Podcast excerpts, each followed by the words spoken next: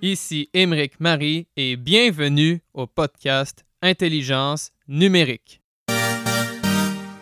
Mon objectif est de vous faire découvrir des dirigeants, entrepreneurs, consultants, professeurs, étudiants et toute personnalité qui œuvre dans les domaines de la transformation numérique, dont le Bitcoin, les crypto-monnaies, la blockchain, la finance décentralisée et plus largement les technologies financières. Juste avant de plonger dans la discussion, j'aimerais vous faire part de mes partenaires et liens d'affiliation.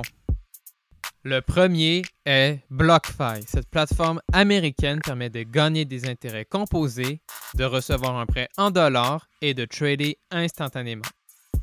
Le deuxième est Bull Bitcoin. Cette plateforme non-custodial canadienne permet d'acheter et vendre des bitcoins exclusivement. Pour en savoir davantage sur mes autres partenaires et liens d'affiliation, ils se trouvent dans la description de l'épisode et sur mon site web emericmarie.com. Je suis un étudiant de nationalité canadienne et française à HEC Montréal. Présentement, je poursuis le baccalauréat en administration des affaires de profil bilingue, incluant les spécialisations en économie appliquée, finance et mathématiques. Avertissement, ce podcast est une expression de mes sentiments et a comme objectif de transmettre de l'information. Ce n'est en aucun cas une stratégie d'investissement ou de conseil financier pour acheter ou vendre des actifs ou pour prendre des décisions financières. Surtout, faites vos propres recherches. C'est parti pour l'épisode. Bonne écoute. All right. Je suis avec Raphaël Gaudreau, qui est cofondateur et chef d'orchestre chez Eva euh, à Montréal. Salut Raphaël, je suis très content que tu sois là.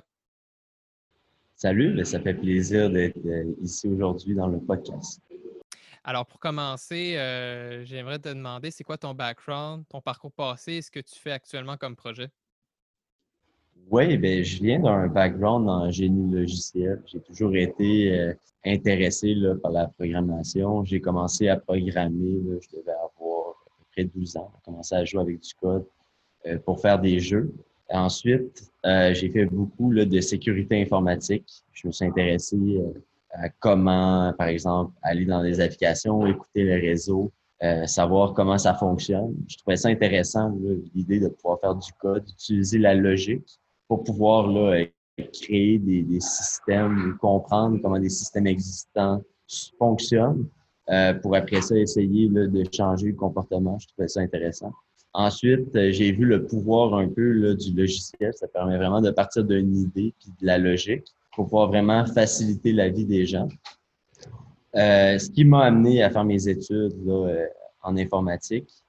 Puis après, là, je suis allé à l'Université Laval à Québec. Puis après, j'ai découvert euh, l'intelligence artificielle. J'ai fait un peu d'intelligence artificielle, des, réseaux de neurones artificiels.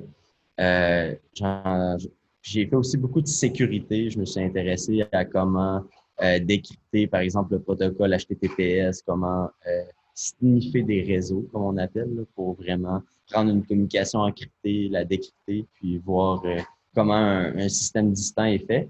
Euh, puis j'ai vite compris là, le, que c'était les données. Euh, c'est ça là, qui était important. C'est ce qui m'amène à avoir euh, eu un intérêt envers le blockchain et puis avoir démarré mon propre projet blockchain. C'est ce qui m'amène ici. Mais j'ai toujours été intéressé par l'entrepreneuriat en général. J'en avais une business de framboise chez mes parents. J'ai opéré pendant dix ans.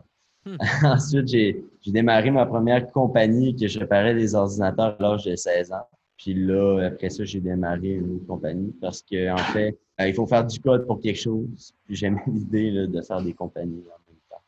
Cool.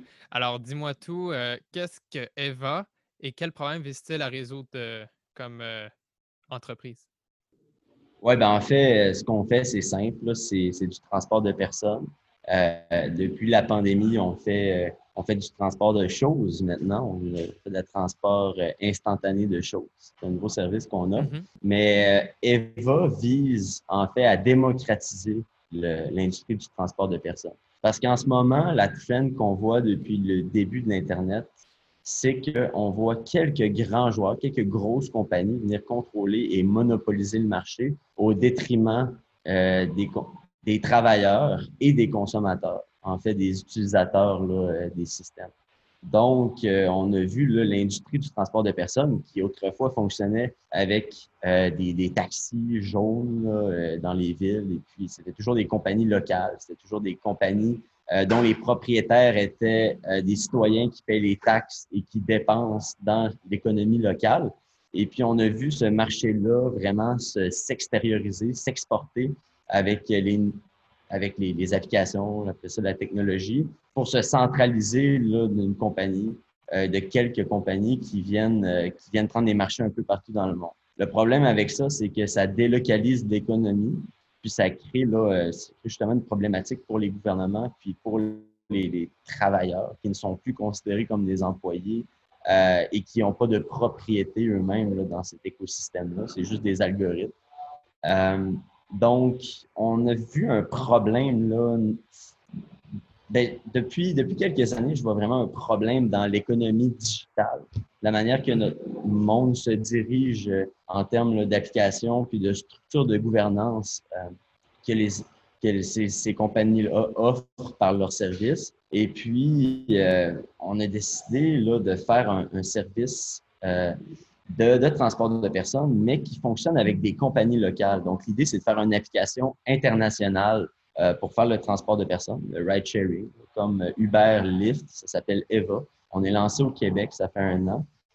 Puis en fait, là, euh, l'idée, c'est vraiment ça, c'est d'avoir un protocole qui fonctionne sur la chaîne de blocs, sur le blockchain, pour pouvoir euh, enlever le tiers parti dans la transaction de, de blockchain. C'est vraiment qu'un groupe de conducteurs puisse au Québec faire une coopérative et puis euh, s'entrer dans ce marché-là en n'ayant pas à développer une technologie, en utilisant un protocole. Donc, euh, depuis deux ans, euh, je développe à temps plein ce protocole-là. Et puis, c'est ça. L'idée derrière EVA, c'est vraiment de redonner le pouvoir aux gens locaux de pouvoir faire une application, une expérience d'utilisation qui est, qui est la même, sans avoir à faire l'application, en fait. Je, je, corrige ce que j'ai dit. C'est de ne pas avoir à faire d'application, puis de pouvoir faire compétition et d'offrir l'expérience client qui est, qui est la même. Donc, c'est vraiment de retirer le tiers parti pour permettre aux clients et aux conducteurs là, de bénéficier du, retrait de, de, du parti tierce. D'accord. Et alors là, j'ai vu sur le site Internet, peux-tu m'expliquer davantage sur le covoiturage et qu'est-ce que la révolution coopérative? Oui, bien en fait, c'est qu'on a créé un écosystème de, de, coopératives dans lesquelles les gens peuvent utiliser, peuvent créer leur compagnie EVA. Euh, donc, en ce moment, là, on a nos premières coopératives qui sont en train de se créer. En fait, la première s'est créée au Québec, euh, qui a commencé à opérer il y a un an. Ensuite, on en a une en Alberta, qui, qui, va lancer bientôt. Puis, on en a une à New York, qui a été récemment enregistrée, euh, puis qui va lancer là, à l'automne 2020, on espère, peut-être début 2021. Euh, donc, c'est vraiment que ça permet à des gens locaux de pouvoir opérer une application. Donc, un groupe de conducteurs, un, un, union, un syndicat de conducteurs à New York peut dire, ben, on n'aime pas ce qui se passe avec le modèle Uber. On n'est pas des employés, on n'a aucun mot à dire sur la compagnie, comment c'est opéré localement. Euh, donc, c'est maintenant possible d'avoir une initiative là, qui est démocratique, dont les gens votent. Ce que ça, ce que ça implique, c'est que euh, c'est pas des compagnies qui sont euh, conduites par le profit, mais qui sont conduites par le bien-être euh, de, ses, de ses membres, de ses utilisateurs, et qui, dans notre cas, sont les conducteurs et les passagers. Parce qu'on trouve que c'est une industrie qui est euh, mieux adaptée à ce modèle-là euh, pour le bien du public, pour la transparence, pour un bon fonctionnement avec les gouvernements, pour un bon fonctionnement avec les travailleurs, qui sont ceux qui font vivre l'application, dans notre cas, les conducteurs. Donc, c'est vraiment tout ce modèle-là avec la blockchain qui permet d'avoir la transparence euh, qu'on a créé pour notre modèle de transport de personnes. C'est vraiment des franchises coopératives euh, qui utilisent là, euh, un logiciel qu'on a développé et puis, euh, ça, ça peut se scaler partout dans le monde. Super intéressant. C'est la première fois que j'entends ça, mais vraiment cool. Euh, et dis-moi, au côté euh, technologique, quelle blockchain a été choisie et pourquoi celle-ci en particulier? Oui, il faut retourner dans le temps, là, euh, il y a deux ans, quand on arrivait du, boom des, crypto-monnaies. En fait, c'est là que je me suis mis à m'intéresser sur les crypto-monnaies. Puis après, j'ai découvert, ben, j'avais déjà entendu parler du blockchain en termes de, de sciences informatiques, comment ça fonctionne, comment c'est quoi un peu l'intérêt d'avoir ça. Euh, puis en termes de sécurité aussi, là, euh, ces réseaux-là. Euh, mais nous, on a décidé d'utiliser le protocole iOS, iOS.io, qui a été fait par la compagnie Block One, qui est une compagnie qui est basée à Hong Kong et aux États-Unis. En fait, je ne sais pas la compagnie est basée où, mais ils ont des bureaux à Hong Kong et aux États-Unis. Je suis allé même, c'était le fun.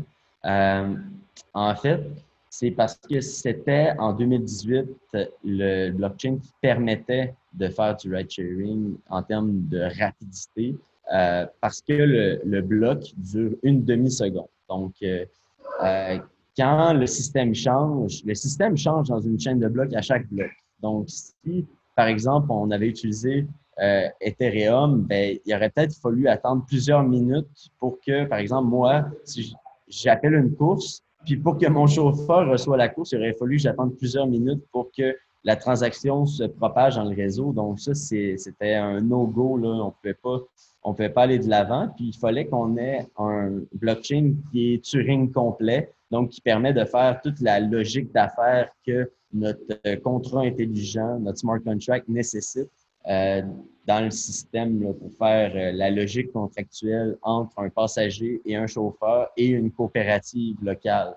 Euh, puis ça, EOSIO avait tous les morceaux. C'était la seule technologie, selon nos recherches, qui avait tous les morceaux en 2018. On a commencé à développer sur EOSIO, puis le, le mainnet qu'ils avaient n'était même pas lancé. Mais là, on s'est vite buté dès le lancement à l'été 2018. Le, le mainnet iOS s'est lancé. Puis on s'est vite buté au fait qu'il euh, y avait de la spéculation au niveau des ressources. Donc, si tu voulais avoir du temps euh, de processeurs à louer, il fallait euh, staker, mettre en dépôt de l'argent mhm. euh, pour comme avoir un apport dans le réseau. Puis là, on s'est dit, finalement, les avantages d'avoir un blockchain, c'est la transparence avec les utilisateurs. C'est le fait que n'importe qui peut voir l'état de la base de données à n'importe quel moment. C'est aussi le fait qu'on peut reculer dans le temps pour ajouter des nouvelles métriques. Donc, on a l'histoire de tout notre système. C'est possible d'avoir une snapshot de notre système euh, le 21 juillet 2019 parce que c'est un système à trois dimensions. C'est une base de données à deux dimensions qui évolue à travers le temps, à travers ces blocs.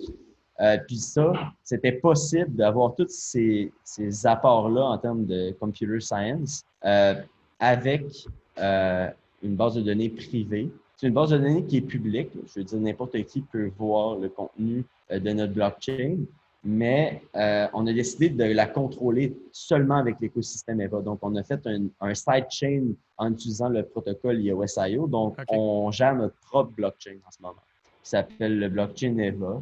Euh, puis, toutes les villes qui vont se lancer dans l'écosystème doivent fournir à leurs utilisateurs des nœuds, des nodes dans le système pour pouvoir là, euh, servir des utilisateurs qui sont prêts. D'accord, d'accord. Super intéressant. Et là, je suis curieux, est-ce que vous acceptez aussi le, mode de paiement par IOS, le jetant de la blockchain IOS, ou c'est seulement avec euh, Fiat, nos, devises?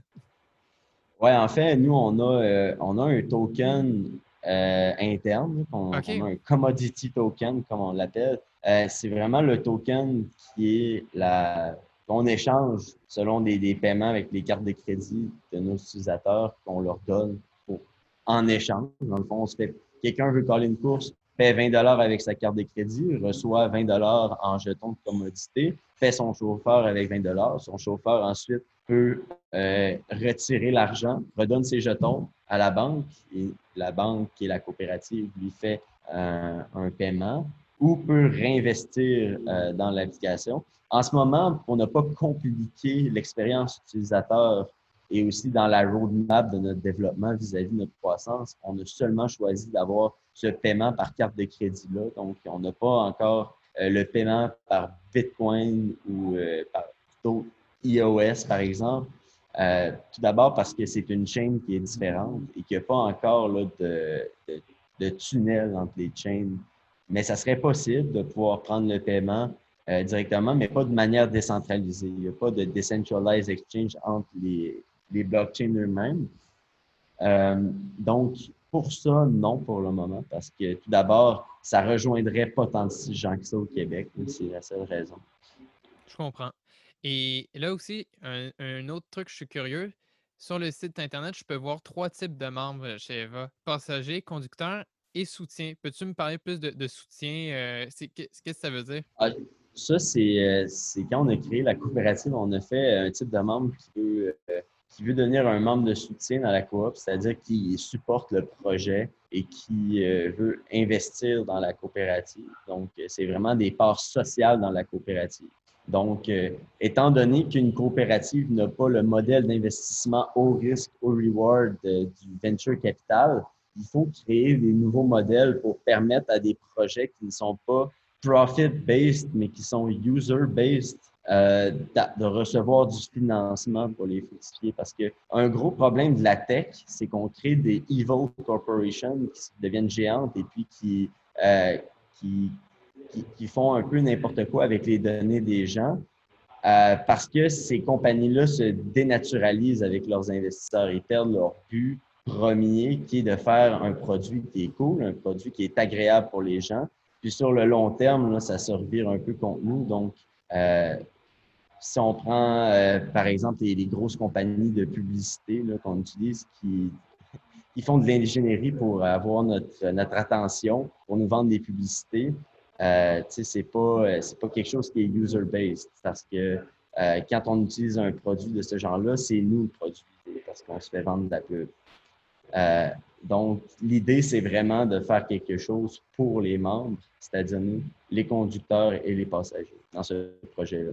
Puis on, le voit que c'est un modèle qui peut être plus pérenne et soutenable sur le long terme, mais il faut trouver les bons modèles d'investissement euh, pour que ce projet-là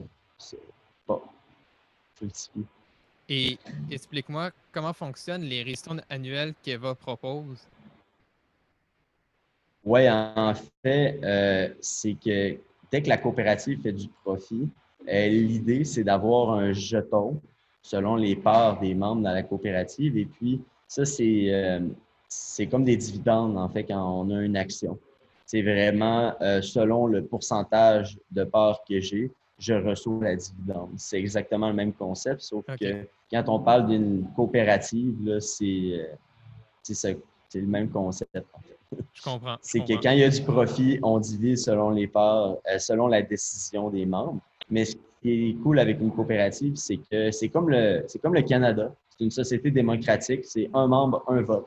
Donc, c'est vraiment l'idée de prendre le concept d'une société privée, euh, une société par action, et puis de le, rendre là, avec un membre, un vote, comme le gouvernement du Canada, comme, euh, comme le gouvernement américain. c'est là pour les gens, donc c'est le même concept avec une coopérative. Puis ça, en fait, la, valeur qu'on avait dans le blockchain, on, a retrouvé ce qu'il y avait de plus proche. C'était, en termes de législation, c'était une coopérative. C'est pourquoi qu'on a décidé que notre première franchise, ça allait être une coopérative. Mais il n'y a rien qui nous empêche d'avoir des compagnies privées qui se mettent à utiliser euh, le, protocole EVA dans d'autres villes. On a des compagnies de taxi aux États-Unis euh, qui sont vraiment intéressées là, euh, dès notre lancement américain pour utiliser notre, notre système et notre application en étant une franchise. Et dis-moi, c'est quoi, c'est quoi les plus grands défis dans le développement de la coopérative EVA, parce qu'il y a beaucoup d'innovation là, dedans Oui, bien, il y a eu beaucoup de défis qu'on a été dans les premiers dans le monde à se buter là, sur, euh, en termes de technologie blockchain. C'est, euh, par exemple, comment, euh, comment faire un gateway de paiement qui est seamless pour les utilisateurs. Ça, c'est un défi technique je veux dire, il y a des défis au niveau technique, il y a des défis au niveau politique d'avoir lancé ce projet-là, il y a des défis au niveau juridique, il y a des défis au niveau psychologique. Euh, mais en termes de défis techniques avec la blockchain, euh, il y en a eu beaucoup. Il y a eu tout d'abord comment faire un, un, système qui permet aux gens de se créer un compte sur le blockchain qui est décentralisé. Donc ça, c'est un défi. Euh, c'est un défi en soi. Ensuite, euh, comment pouvoir récupérer un compte lorsque euh, on n'a absolument aucun accès sur le compte et que c'est l'usager qui a les clés privées? Parce que nous, on n'a pas, on n'a pas les accès, on n'a pas les accès sur nos utilisateurs. Donc, comme faire un système d'account c'est comme prendre les concepts qui sont utilisés dans, une, dans une boîte, qui sont faits dans une boîte depuis 20 ans en termes d'informatique, puis les refaire dans un nouveau paradigme où la base de données est publique. Parce que le concept qui est difficile avec le blockchain, c'est que la base de données est toujours publique. Donc, chaque chose doit être faite différemment. Euh, par exemple, un code de système promotionnel. Dans un temps, euh, dans un système ordinaire, les gens vont juste mettre le secret dans une base de données, le secret haché. Puis ils mhm. vont comparer c'est quoi les deux parce que la base de données est privée. Mais quand tu fais un système de promotionnel que n'importe qui peut lire les registres publics de base de données, parce que c'est un blockchain, ben, il faut que tu penses ton système différemment. Et puis, ça se fait. il y a plein de défis comme ça que nous a pris plus de temps que si on avait développé ça sans sans être une application décentralisée. Euh, un autre défi qu'on avait, c'était la signature des transactions. Au début, sur le téléphone, parce que chaque transaction fait un contrat intelligent sur le blockchain euh, doit être signé, euh, faire une signature électronique avec la clé pour prouver qu'on est cette personne-là sur le blockchain.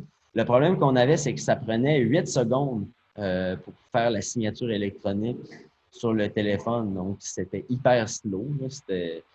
il a fallu créer notre propre librairie native pour faire ces signatures-là parce qu'il n'y avait personne qui l'avait fait avant. il a fallu, on l'a même open sourcé, cette librairie-là.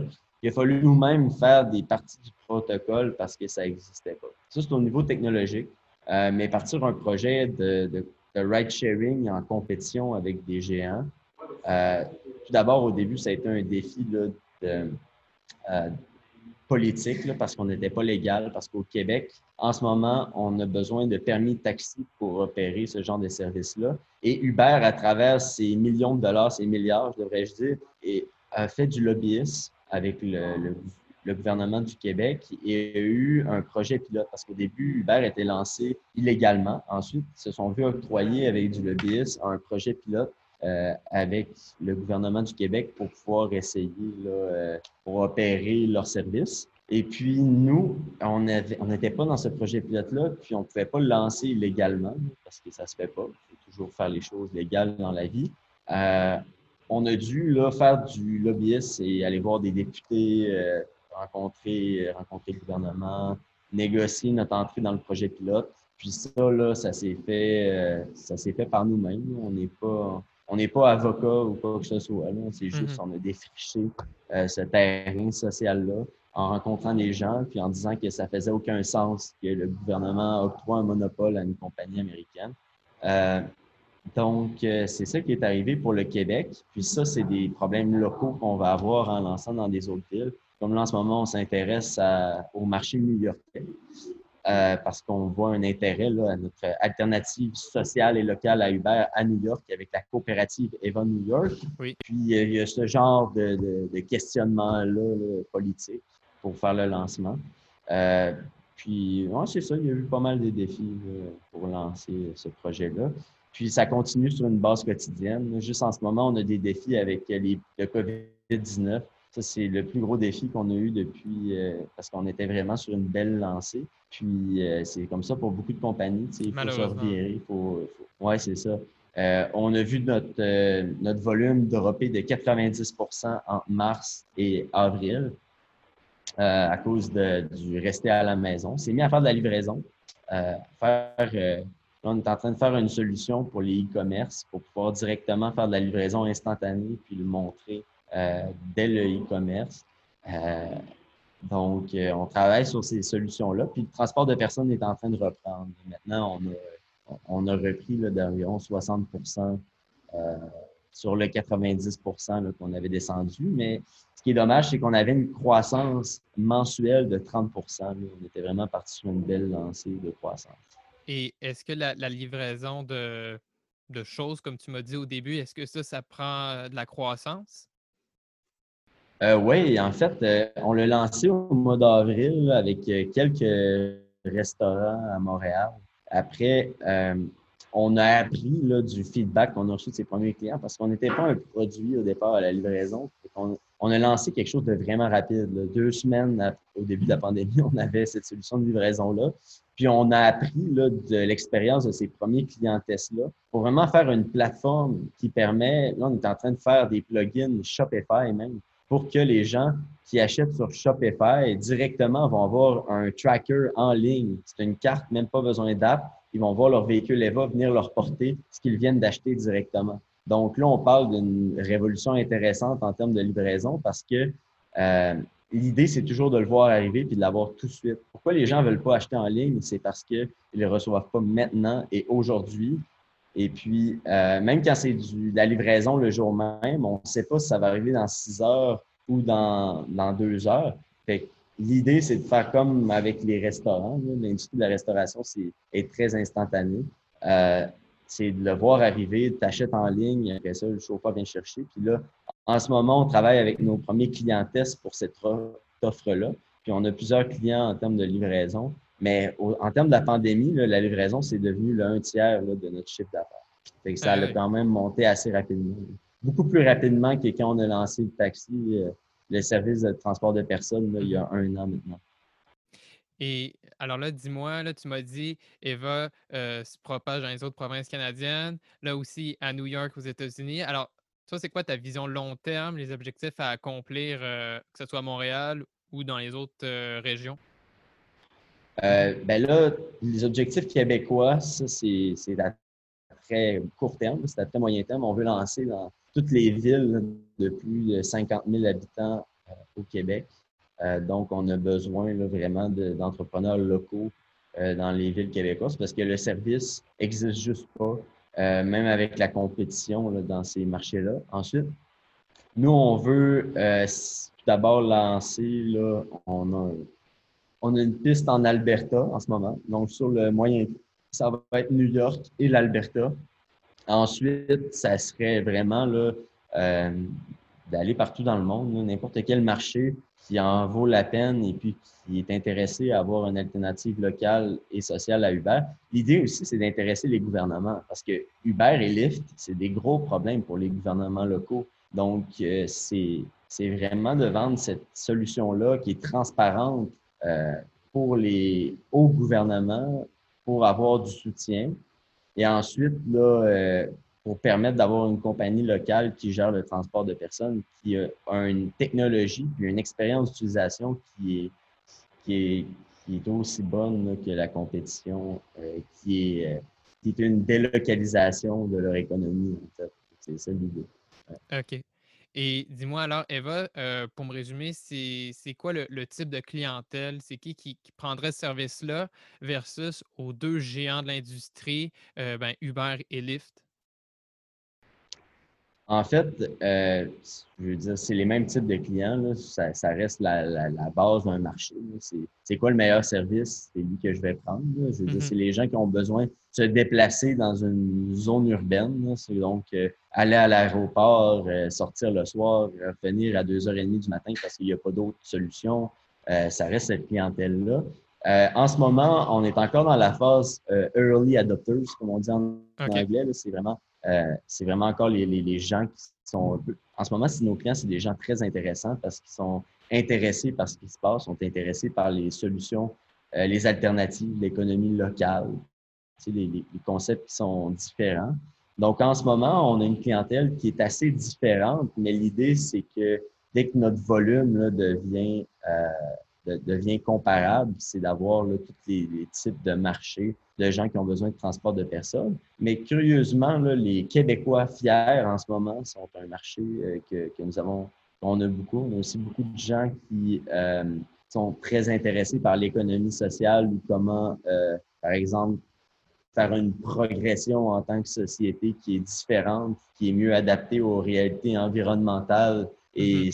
sociales dans lesquelles on est. Puis je pense que le COVID-19 vient juste faire réaliser aussi à quel point euh, il faut changer les manières fondamentales dans lesquelles on crée des entreprises pour permettre la, richesse, mais en même temps permettre aussi euh, les inégalités sociales de, diminuer. Donc, c'est ce genre de personnes-là en ce moment euh, qui qui sont plus intéressés à notre entreprise. Mais au bout de la ligne, c'est vraiment c'est qui qui donne le meilleur service, puis c'est qui qui c'est moins cher. Puis en ce moment, on a beaucoup de clients qui sont intéressés à Montréal parce qu'on est moins cher qu'hiver, parce qu'il n'y a pas de search pricing. OK. Donc, euh, c'est, il y a par les valeurs, mais aussi par le marché qu'on vient chercher beaucoup de clients euh, à ce niveau-là. Puis en ce moment, euh, c'est juste par l'expérience d'utilisation. On a des plexiglas dans le trois quarts de nos véhicules. On, fait des masques EVA. Tous nos conducteurs ont des masques EVA. Donc, c'est même en temps de pandémie, c'est d'offrir une expérience client qui est sacoche. Super, super. Et alors là, moi, je suis c'est un cas vraiment québécois. Est-ce qu'elle va analyser justement le, ben, je dirais le, parcours de Théo Taxi? Là? Théo Taxi étant un service de taxi de Montréal qui, qui opérait seulement avec des voitures électriques. Donc, c'est quoi les, les, leçons à retenir de, leur faillite? Oui, en fait, leur faillite n'a pas fait bonne presse à, à l'investissement, à nos projets d'investissement parce que l'État québécois et puis beaucoup d'entités euh, d'investissement parapublic et même, en tout cas, qui ont embarqué dans, ce projet-là qui visait compétitionner Uber et permettre de garder cette industrie-là de transport de personnes locales au Québec. Euh, on a parlé avec beaucoup de gens qui ont, qui ont, vécu l'expérience Théo euh, en, termes de conducteurs, en termes d'exécutifs. Euh, puis on a appris de cette expérience-là par la, structure euh, organisationnelle et puis la manière de, gérer les dépenses et puis la manière de gérer notre plan d'affaires aussi. Euh, parce que le plan d'affaires est fondamentalement différent. Il n'y a pas de, de, dépenses comme par exemple les véhicules électriques, il n'y a pas d'emploi de, l'heure. Nous, les membres conducteurs de la coopérative sont des travailleurs autonomes, euh, comme avec Uber, sauf qu'ils sont propriétaires de la compagnie euh, au Québec par leur, euh, leur droit de vote dans la coopérative et par leur ristourne potentiel sur les, euh, parts qu'ils exercent, exactement, les jetons. Donc, c'est un modèle qui est différent. Euh, le service est le même, c'est du transport de personnes, Théo. Mais euh, par exemple, si on compare l'agilité avec laquelle on a développé notre technologie, par exemple, si on compare les budgets qui ont été investis dans nos technologies respectives, euh, je pense que la leçon qu'on apprend le plus, c'est ne, pas, ne pas investir trop dans des choses. On peut voir le même résultat avec des dépenses beaucoup moins élevées. Euh, c'est vraiment, peut-être c'est l'énergie aussi là, de, de, de, moi et mon cofondateur qui, qui, a passé des heures et des heures à ne pas dormir sans salaire, travailler. Mais c'est aussi ça, c'est de comment euh, en fournir le plus avec, avec eux. D'accord, d'accord. Et là, bon, là, j'ai une question un peu le fun. Euh, toi, c'était quoi ta première perception, mais du Bitcoin, euh, sachant que c'était la première crypto-monnaie? Euh, c'est elle qui a après tout amené la suite, là? Ouais. en fait, j'ai découvert le Bitcoin, j'étais au cégep en 2000. Cégep, c'est entre le, lycée là, puis l'université. C'est un concept qu'on a au Québec. Euh, ça, j'ai découvert parce qu'il y, avait un, y avait un gars qui me parlait de ça en informatique. Je trouvais ça intéressant euh, parce qu'il disait, là, il disait ça va changer le monde parce que les banques contrôlent toute l'économie. Euh, et puis, je trouvais ça intéressant comme concept. Il m'avait montré euh, comment ça fonctionnait, tu sais, mais j'avais pas, j'avais pas fait plus de recherche. Ça, ça a été ma première interaction avec le Bitcoin. Ensuite, euh, j'ai entendu parler de la mauvaise presse, que les gens euh, utilisaient ça pour faire des transactions illégales, comme n'importe quelle monnaie. C'est juste que celle-là. ouais, c'est ça. N'importe quelle devise aussi, et c'est en grosse majorité, ça reste l'argent en cash. Ouais, c'est ça, ça reste de l'argent en cash. Puis en plus, ben là, tout est écrit sur un blockchain. Donc, euh, je veux dire, c'est encore plus difficile quand tout est écrit, mais quand on ne connaît pas l'identité des gens sur la blockchain, c'est différent. Mais nous, ils ont été retracés en raison des exchanges, ces gens-là. les gens ils ont lu les historiques sur la blockchain pour aller voir c'est quoi la transaction sur l'exchange. Et après ça, ils ont contacté l'exchange et ont eu l'identité des gens. Euh, bref, j'en ai entendu parler à cause de la mauvaise presse en raison que, comme n'importe quel outil, les gens vont l'utiliser pour faire le mal et le bien. Euh, et puis après ça, euh, j'en ai réentendu parler parce que euh, j'ai des amis qui tripaient beaucoup sur l'investissement puis qui me parlaient de des projets euh, qui avaient lieu. Je me suis mis à faire des, des, des, robots pour investir et puis acheter des, des bitcoins et d'autres crypto-monnaies sur des marchés. Et puis, j'étais intéressé, je savais c'était quoi le Bitcoin, je comprenais le concept. Là, euh, et étant moi-même intéressé à l'informatique, je me suis mis à lire plus sur le sujet. Puis j'ai découvert et vraiment quelle Ethereum. Année? Ça, c'était en 2016. J'ai découvert Ethereum au début, début, là, 2016-2017. T'étais plus que Là, Ouais, c'est ça.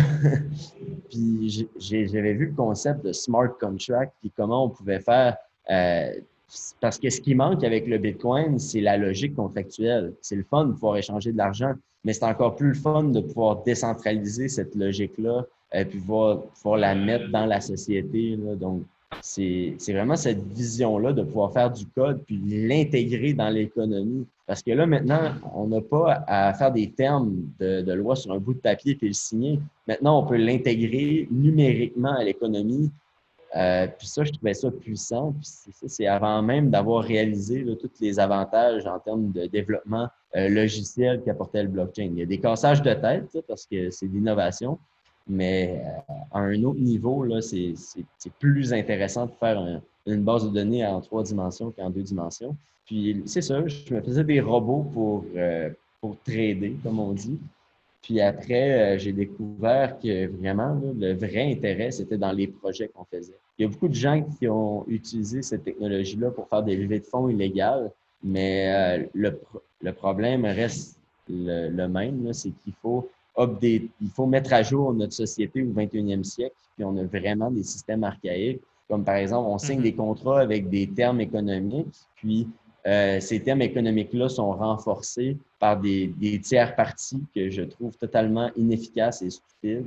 Euh, mais le système est fait comme ça. Il est basé sur la confiance en des institutions. je trouvais puissant l'idée de pouvoir faire un système dont euh, il y a du code et puis que finalement, il revient plus aux gens qui sont dans la transaction et moins aux parties tierces qui donnent l'infrastructure. si on pense, par exemple, là, euh, quand, je m'étais mis à penser à ça, je trouvais ça fou. Si on pense à justement les compagnies de cartes de crédit comme euh, Visa, qui ont créé leur, système dans les années 60, euh, et puis qui chargent un frais de transaction à chaque transaction. Donc, eux, littéralement, dans les transactions numériques, la plupart ne se font pas avec des cartes de débit. Ils prennent, ou même le protocole Interact, quand on paie avec une carte même physique, parce que c'est de l'argent digital, ils prennent, Visa prend, je pense, je ne me rappelle plus exactement, c'est comme 1,4% de la transaction. Puis ça, c'est 1,4% du brut des petits commerces euh, qui prennent les paiements. Il faudrait avoir un dollar canadien sur le blockchain. Moi, je voyais l'idée du Bitcoin comme quelque chose de puissant parce que quand on paie avec un 20 dollars, euh, il y a 20 dollars qui va aux commerçants. Il n'y a pas euh, 98,5% de 20 dollars. Donc, cette idée-là d'avoir moins, parce que maintenant on utilise des outils qui sont privés, intégrés dans l'économie, c'est, je trouvais, je trouvais ça lourd en tant que consommateur, puis en tant que, membre de la société. Donc, cette idée-là de blockchain, je trouvais ça intéressant pour justement redonner le pouvoir à la classe moyenne, puis redonner euh, cet argent-là aux, euh, aux petits commerces, aux moyens commerces, même aux grandes entreprises qui sont butées à ces frais-là, et puis euh, aux consommateurs. Alors, Donc, c'est vraiment le Bitcoin qui me fait penser mm-hmm. à, comme on pouvait avoir un monde dans lequel tout ça, c'est une fondation et puis c'est géré de manière décentralisée et puis qu'il n'y a même pas de frais. Mais le Bitcoin n'a pas répondu à cette attente-là. Puis j'ai vu les autres technologies, j'ai vu euh, le fait, la, la, spéculation du Bitcoin, j'ai vu que ce n'était pas nécessairement euh, la technologie, mais le concept reste le même. D'accord. Et alors, pour. Euh, ben, pas pour finir, mais presque, est-ce que toi, penses que la blockchain, c'est une révolution technologique à un point d'être aussi important qu'Internet ou pas?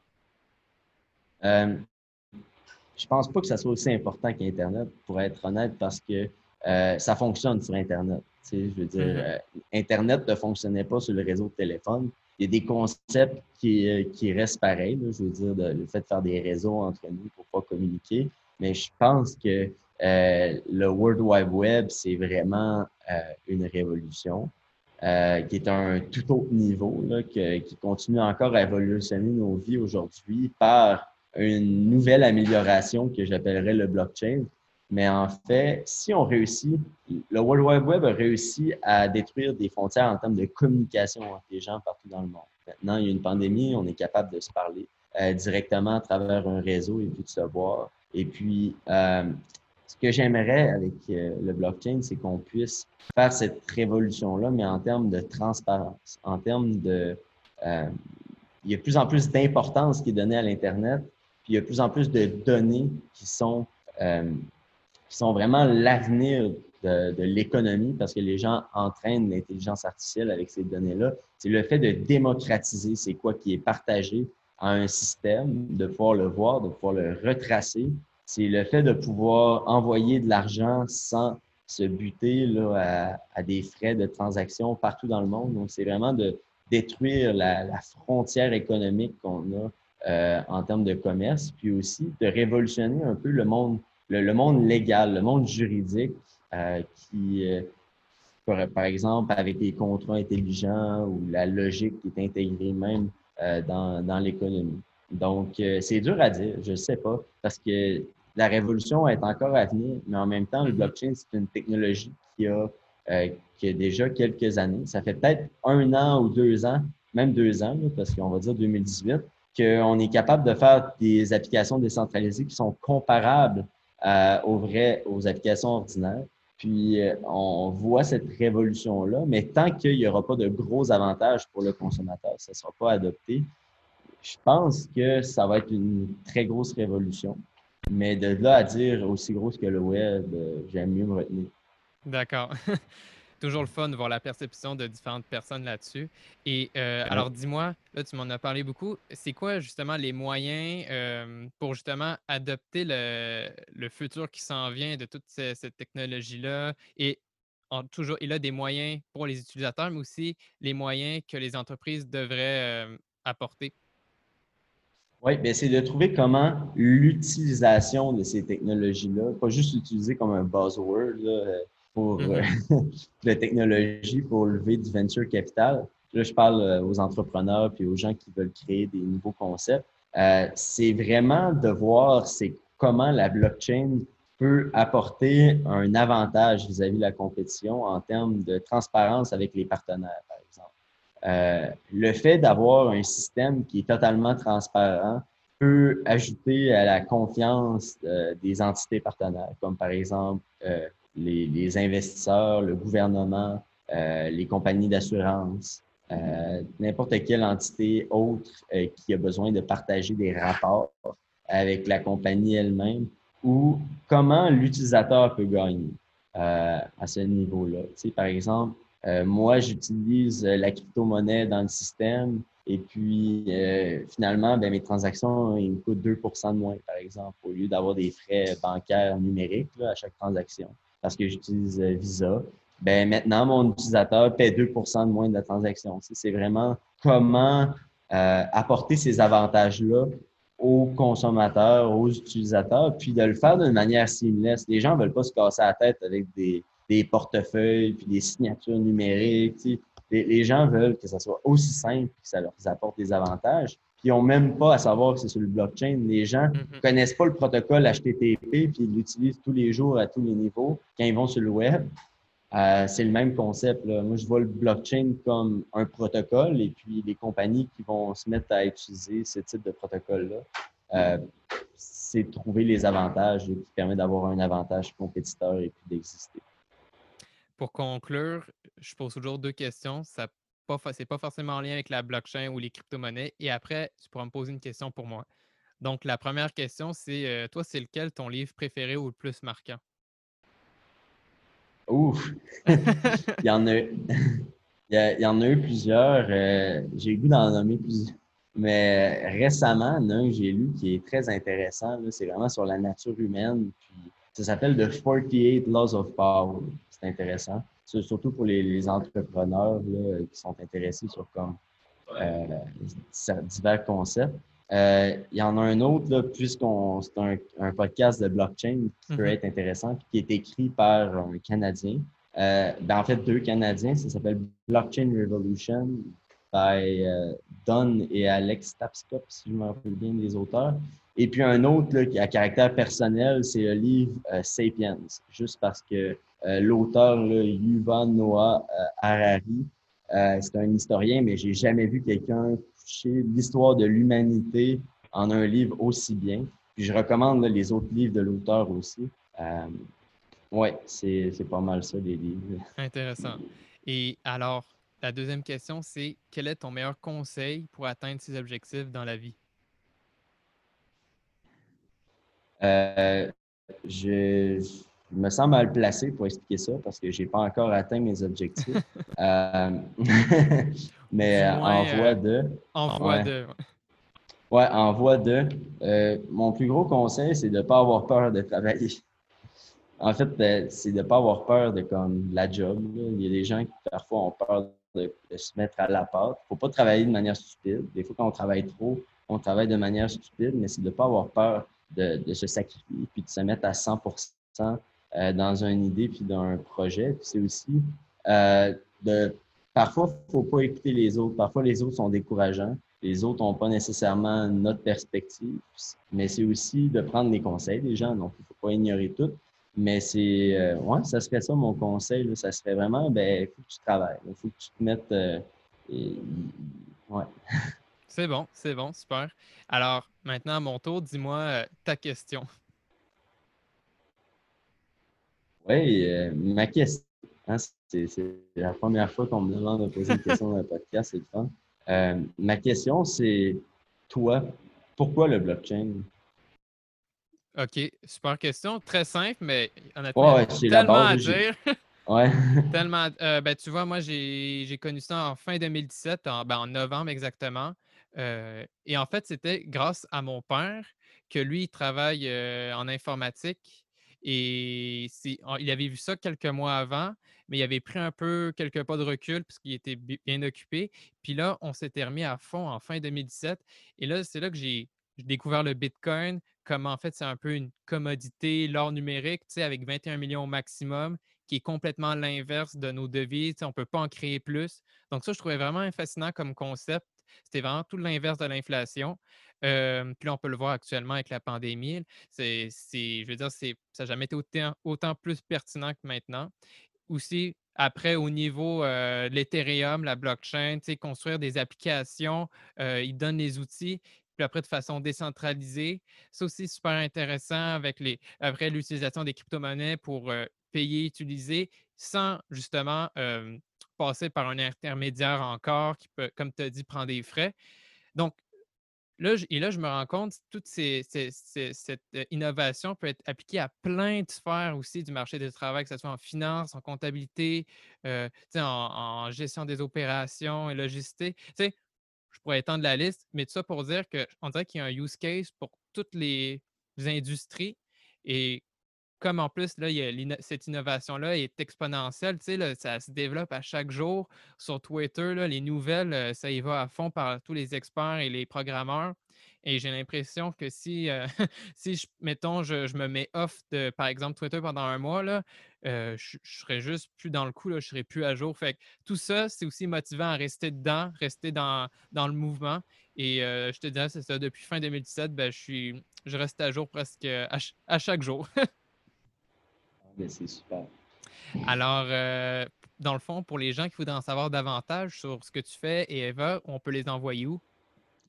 Oui, on a notre site internet euh, eva.coop, C-O-O-P. Ensuite, euh, il y a notre page Facebook, il y a notre compte Twitter, on est sur pas mal tous les réseaux sociaux. Si vous voulez nous écrire, l'adresse est écrite sur le site, mais l'adresse c'est contact.eva.coop. Et puis, vous pouvez nous, écrire un courriel, ça va nous faire plaisir de vous répondre. Et puis, si vous êtes à Montréal, vous pouvez télécharger l'application. Vous pouvez même le faire si vous n'êtes pas à Montréal.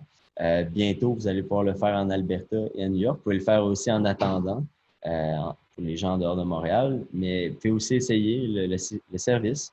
Euh, on a des chauffeurs là, en tout temps sur l'île de Montréal. Et puis, on opère à l'aéroport de Montréal maintenant six mois. Bon, ben Raphaël, je te remercie beaucoup pour l'enregistrement et on reste en contact. Parfait, ça me fait plaisir. Voilà, c'est la fin et j'espère que vous avez aimé trouver l'épisode très enrichissant. Si vous souhaitez me contacter pour quelconque question ou demande, je suis à votre écoute sur LinkedIn, Twitter, Telegram ou encore à mon adresse courriel. Vous trouverez mes infos pour me contacter sur mon site web emericmarie.com. Finalement, la meilleure façon pour m'encourager est de partager intelligence numérique à votre entourage. N'oubliez pas d'aller consulter mes partenaires et liens d'affiliation pour profiter de leurs services et produits clés en main. Je vous souhaite alors une très très bonne journée ou fin de journée où que vous soyez. À bientôt.